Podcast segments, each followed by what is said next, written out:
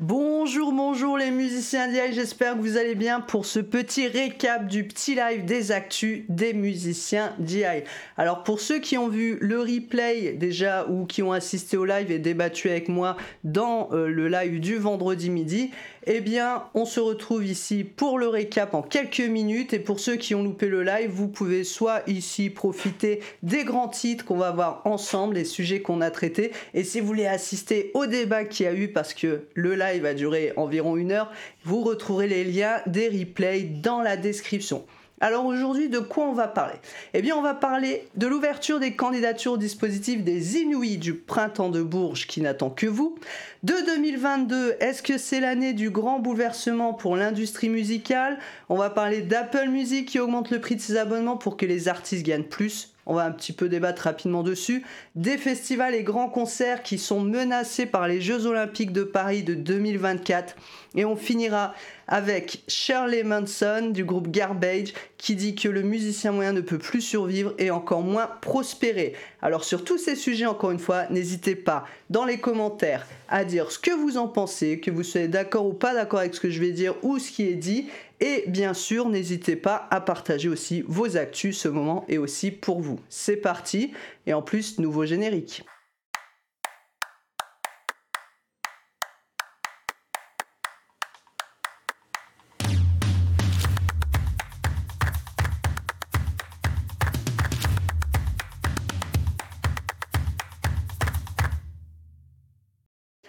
On va démarrer tout de suite avec le premier sujet du live des actus des musiciens d'IA.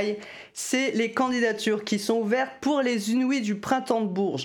Pour ceux qui ne connaissent pas les Inuits du printemps de Bourges, c'est un dispositif d'accompagnement qui permet aux artistes, comme son nom l'indique, d'être accompagnés, que ce soit par des résidences, que ce soit des concerts artistiques et autres, enfin pas mal de choses, les répétitions, tout ça, bah, pour permettre aux artistes de développer leur projet musical entouré de professionnels. Et donc chaque année, il y a ce grand tremplin, je dis tremplin même s'il parle plus de dispositifs, c'est un grand tremplin, et il y a l'appel à candidature, et vous avez jusqu'au 14 novembre pour déposer votre candidature sur le site des Inuits Printemps de Bourges. Vous retrouverez toujours dans la description les ressources. Donc là, c'est l'article tsugi.fr qui l'a annoncé. Mais si vous tapez sur Google Inuits du Printemps de Bourges, vous trouverez également.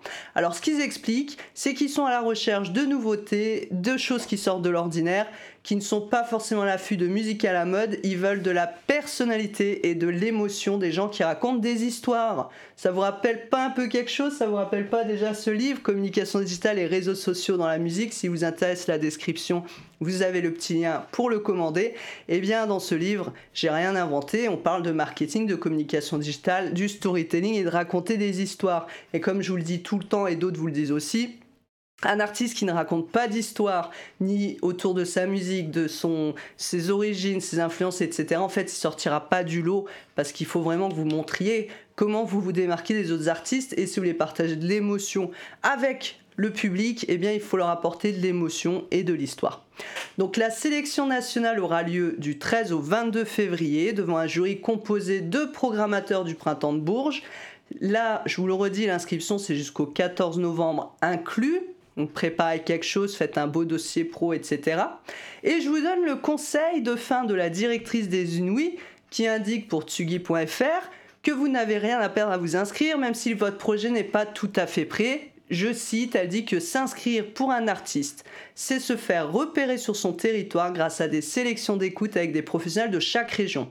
Et ça, on vous le dit régulièrement aussi quand vous déposez des dossiers de subvention, vous euh, postulez pour des tremplins, dispositifs ou autres, c'est pas grave si vous n'êtes pas pris. Le principal, c'est de passer à l'action, de faire voir votre nom, de faire savoir que vous existez. Et au moins, pour les tremplins hautes, ils vont écouter déjà votre musique. Si c'est pas votre moment aujourd'hui, ce sera peut-être demain où ça pourra intéresser les programmateurs pour d'autres événements que les Inuits, par exemple. Donc c'est toujours intéressant de candidater. Voilà, avant le 14 novembre inclus, donc euh, jusqu'au 14 novembre inclus, les Inuits du printemps de Bourges. Le deuxième sujet qu'on va voir, c'est un article qui est sorti sur les rock sur 2002. Il se pose la question est-ce que 2002 est l'année du grand bouleversement pour l'industrie musicale? Alors, il faut un petit récapitulatif de tout ce qui s'est passé ces deux dernières années en expliquant déjà qu'en 2020, euh, il y avait le syndicat UMAW, euh, je suis désolé pour l'accent anglais, qui, avec près de 9600 musiciens, avait initié la campagne dont vous avez peut-être entendu parler qui s'appelait Justice at Spotify, qui a été reliée par des musiciens français pour interpeller sur le géant du streaming par rapport à son manque de transparence et demander une augmentation des royalties qui étaient payées. Alors ce qui est assez marrant, vous savez, j'en parle tout le temps, c'est qu'on parle toujours de Spotify, mais on parle jamais de TikTok, Facebook, YouTube, Apple, Deezer et autres qui payent euh, pas plus mal en fait euh, les artistes, sachant que Spotify est quand même une plateforme qui propose de nombreux outils gratuits aussi aux artistes indépendants. Donc pour nous, c'est plutôt un allié, même s'il y a des soucis de rémunération. On en parlera rapidement dans cette vidéo, mais c'est pas forcément lié que au streaming. Alors en même temps, en 2020, euh, a pris naissance, on va dire ça comme ça, le Centre national de la musique. Et euh, bah, ils sont arrivés un petit peu en plein Covid et il y avait le... Je sais pas si vous vous rappelez quand même, mais les artistes étaient non essentiels, le spectacle était non essentiel. Et donc euh, ils ont dû assurer en urgence la répartition d'aide publique de ce secteur musical, qui n'a pas forcément été à tous les artistes, mais bon, ils ont fait de leur mieux. Et là, en fait, comme dit l'article, ils sont en proie aujourd'hui à leur première dissension depuis leur création en 2020. Il faut savoir que récemment, six députés de la NUPES ont déposé un amendement qui a été rejeté, où euh, le projet était de taxer le chiffre d'affaires des plateformes de streaming, dont toutes les plateformes, Deezer, Spotify, Apple, pour financer le budget du CNM. Donc ça veut dire qu'on taxe pour financer le CNM. Et là, il y a eu un affrontement qui a démarré entre les majors et les labels indépendants. Et la guéguerre entre le côté qui est affilié au MEDEV, donc la SNEP, Syndicat national des éditions phonographiques, et la SCPP qui est le société de producteurs phonographiques plutôt liée aux majors, qui eux veulent protéger les consommateurs de l'économie et l'économie du marché des plateformes de streaming qui profitent aux producteurs. Et de l'autre côté, euh, vous aviez donc la euh, Prodis, entre autres, qui est une coalition de syndicats en fait, qui eux défendent l'apport crucial du CNM. Donc il y a eu déjà ce premier débat houleux et la SPPF n'a pas souhaité faire partie des débats. Et puis est arrivée l'histoire de la taxe jugée raciste. Vous en avez peut-être entendu parler. Il y a pas mal de rappeurs, de gros noms de l'industrie comme Niska, Booba en France par exemple, qui ont dit que cet amendement était une taxe raciste et anti-rap, puisqu'ils considèrent qu'aujourd'hui, la plupart des chiffres de streaming et des revenus ici du streaming viennent du rap. Alors c'est que le rap, c'est le genre musical qui doit être le plus écouté, en tout cas en streaming aujourd'hui. Et donc ils ont dit, voilà, si vous taxez les plateformes, c'est-à-dire qu'encore une fois, c'est nous qui allons être taxés. Le CNM a répondu en échange qu'il finançait autant le secteur du rap que les autres styles musicaux, ici de 28% des aides reversées pour le rap. Et en fait, la problématique, c'est peut-être que le genre musical du rap ne sent pas considéré à sa juste valeur, même s'il n'est pas moins financé. Il y a un souci en fait de collaboration et de communication entre les organismes d'aide et les acteurs de cette musique. Mais j'ai envie de dire que c'est pas forcément avec les acteurs de la musique du rap qu'on sent un peu ce fossé. Et j'en profite pour vous rappeler qu'il y a une enquête en cours que j'ai lancée et que j'aimerais porter jusqu'aux députés qui est par rapport au statut et rémunération des artistes indépendants et musiciens d'IA. Je ne parle pas des artistes sphères, je ne parle pas forcément de l'intermittence du spectacle pour ceux qui sont bien placés dans le milieu, etc mais des artistes indés, producteurs qui ont toutes les casquettes et qui galèrent un peu entre les statuts, se faire rémunérer dans les petits lieux qui rémunèrent pas les artistes, etc. Si vous vous sentez concerné et que vous souhaitez participer en témoignant, c'est totalement anonyme. Mais aujourd'hui, si je veux pousser le projet plus loin, il faut que j'ai plus de réponses. Aujourd'hui, on n'est qu'à 28 réponses. Je ne pense pas que vous êtes que 28 artistes indépendants à vous sentir lésés par les rémunérations et les statuts. Si maintenant votre situation vous convient, il n'y a pas de souci. Si maintenant vous avez envie de faire évoluer les choses, vous avez en description le lien vers l'enquête. Alors, ce qui est intéressant là-dedans, dans cette histoire-là, euh, par rapport au développement de l'industrie musicale, c'est qu'encore une fois, on parle des labels, des syndicats, des maisons de disques, des plateformes de streaming, mais on ne parle pas des artistes indépendants. Et je trouve que c'est dommage qu'on parle du CNM, mais qu'on ne parle pas assez de l'enquête que le CNM avait fait sur la rémunération équitable ou user-centric euh, sur les plateformes de streaming qui permettait aux artistes réellement écoutés d'être rémunérés et que la répartition ne soit pas donnée qu'aux artistes dans les hautes sphères. Eh bien, cette étude montrait clairement que si on changeait le mode de rémunération, en effet, les artistes indés, même s'ils ne touchaient pas beaucoup plus, touchaient quelque chose, donc c'est toujours mieux que rien. Mais finalement, la conclusion de l'enquête a été que ça coûterait trop cher de modifier le système, donc ils préfèrent rester comme ça. Et euh, vous connaissez ma bataille pour l'équité pour tout, que ce soit pour les artistes, mais dans tous les domaines. Et donc je trouve ça un peu dommage que cette enquête en soit restée là, parce que ça permettrait entre autres de régler le souci de rémunération aussi peut-être de certains artistes. Et comme d'habitude, les artistes, que dit l'article, c'est qu'ils sont absents de ces débats et que la plupart ne vivent pas de revenus du streaming, surtout les maisons de disques qui touchent environ 70% des revenus. Et quand les artistes sont en contrat artiste chez eux, l'artiste ne récupère que 10 à 15% suivant les contrats des revenus. Alors, ce qu'ils disent dans l'article, c'est qu'il y a d'autres alternatives pour les artistes et professionnels de la filière qui n'auraient pas accès ou jamais accès aux sphères des plateformes de streaming traditionnelles. J'ai envie de dire aux autres aides ou financements ou autres, hein, parce qu'il n'y a pas que le streaming qui ne permet pas à tous les artistes d'accéder. Euh, en fait, ce qu'ils vous donnent comme conseil, comme autre alternative, et ça va vous faire sourire, c'est qu'ils vous disent que pour stabiliser vos revenus, en gros, vous pouvez utiliser Bandcamp ou des financements par Patreon. Vous savez, Patreon, c'est comme des systèmes de VIP où les gens vous payent un abonnement par mois. En gros, si les artistes ne sont pas dans les hautes sphères, on vous dit de vous démerder, parce que je pense que les artistes indés n'ont pas attendu 2022, bientôt 2023, pour se mettre sur Bandcamp ou sur des systèmes de financement participatif avec leur propre audience, puisque souvent la moitié des aides et subventions ne leur sont pas ouverts. Nous allons conclure là-dessus pour cet article et nous allons passer au troisième sujet. Et eh bien justement, Apple Music. Qui veut payer mieux les artistes? Alors, Apple Music veut payer mieux les artistes. En même temps, c'est pas Apple Music qui paye les artistes, c'est les intermédiaires. Mais bon. Donc comment Apple Music va s'y prendre? Eh bien Apple Music va simplement augmenter le prix de ses abonnements ce qui est un peu logique, puisque si on veut donner plus de rémunération d'un côté, il faut bien récupérer plus de l'autre. L'argent, il n'arrive pas comme ça par magie. Et voilà, touché par l'inflation de la musique, Apple a décidé d'augmenter le prix des abonnements afin de mieux rémunérer les artistes, mais il y a toujours ce quid des rémunérations. Voilà, si 70% sont maisons de disques qui reversent 10-15% aux artistes. Donc si vous en Indé, vous êtes en Indé, vous touchez 100% à peu près, moins les frais peut-être de plateforme. Mais euh, voilà, il y a toujours le sujet qui va rémunérer quoi à qui? Et quand on parle de la non-transparence de plateformes de streaming, il y a aussi quand même une non-transparence dans le milieu culturel et des organismes de gestion et autres. Euh, c'est-à-dire qu'on ne sait pas trop ce qui se passe entre les maisons de disques, les plateformes, les accords, etc. Et encore une fois, si on veut mieux rémunérer les artistes, peut-être qu'il faut penser à la rémunération user-centrique. Donc je vous invite à lire l'étude du CNM ou à lire l'article que j'avais synthétisé sur le sujet sur le blog guildsrecords.com. Donc c'est assez intéressant. Le quatrième sujet qu'on va voir dans ce petit récap du petit live, c'est la menace qui pèse sur les festivals et grands concerts pour 2024. Et ils sont menacés par quoi? Par les Jeux Olympiques de Paris. C'est les Inrocks qui nous donnent l'information. Il faut savoir, je vais vous remettre dans le contexte, parce que vous pouvez vous demander, mais quel est le rapport? En fait, voilà, je vais vous expliquer. Il y a Darmanin, notre cher ministre de l'Intérieur Outre-mer, qui a expliqué que bah, comme les Jeux Olympiques se déroulaient à Paris, que c'est un événement massif et mondial, euh, qu'il va falloir mobiliser beaucoup de forces de l'ordre pour euh, protéger, surtout pendant ces crises terroristes, etc., euh, tous les gens qui vont venir. Donc il dit 45 000 policiers par jour pendant trois mois, au détriment des festivals et des grands concerts.